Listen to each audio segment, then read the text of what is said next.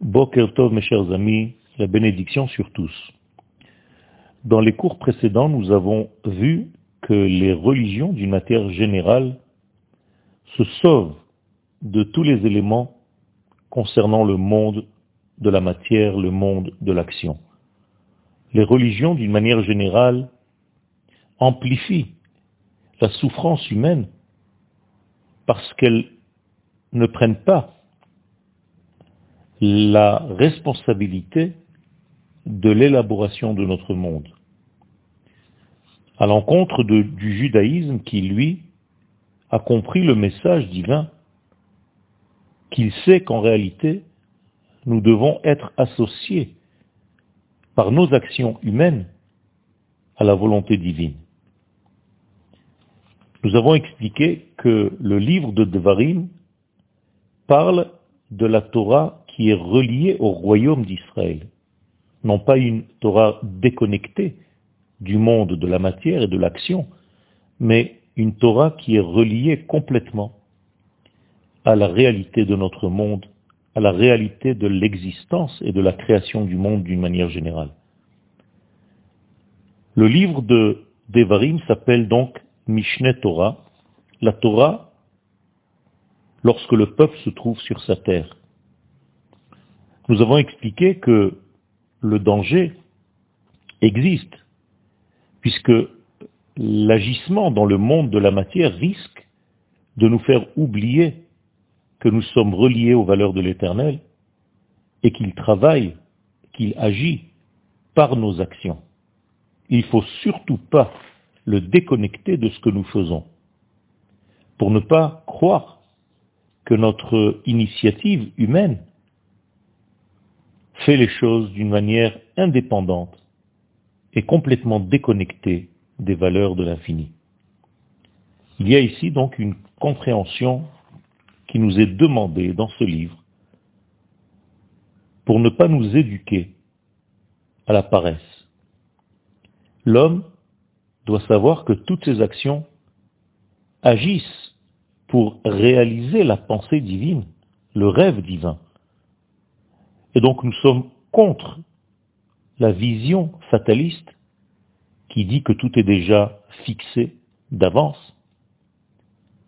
Au contraire, nous savons que nous devons agir, être zélés dans ce que nous faisons, pour ne pas tomber dans cette paresse, dans cette mélancolie, et pour ne pas croire que nous sommes craintifs de la valeur de Dieu, en ne faisant rien dans ce monde parce qu'on a l'impression que c'est lui qui fait tout et donc nous, nous devons rien faire.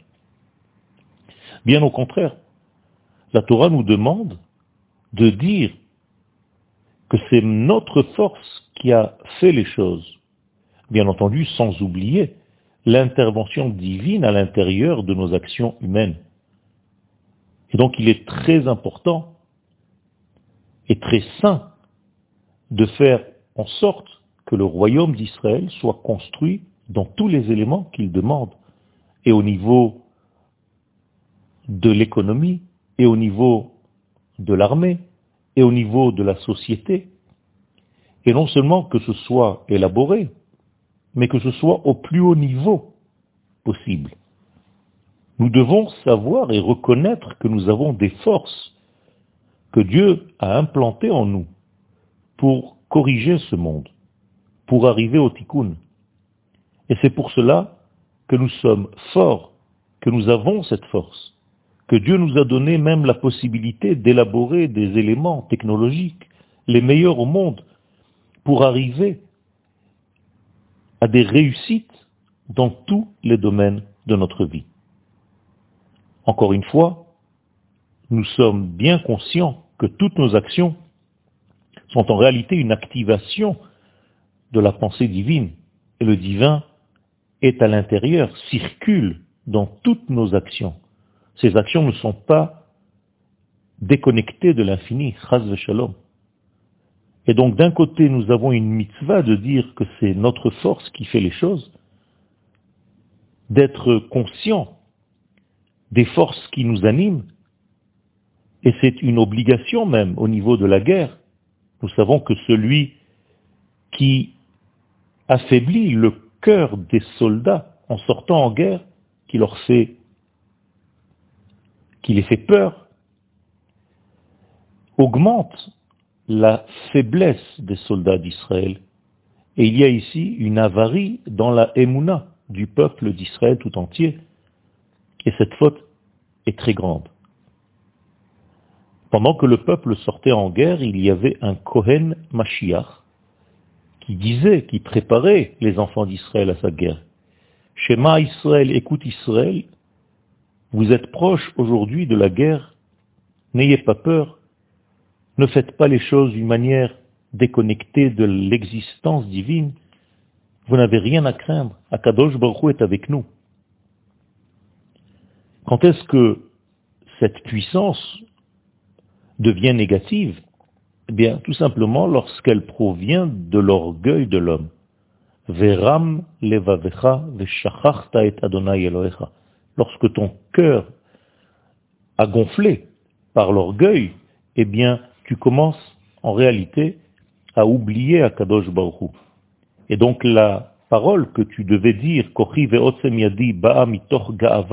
lorsque ça vient, que cette force-là, qu'on a la conscience, on a l'impression que cette force vient d'une volonté divine qui est complètement déconnectée de l'homme, ou bien d'une volonté de l'homme qui est complètement déconnectée du divin, nous sommes face à une catastrophe.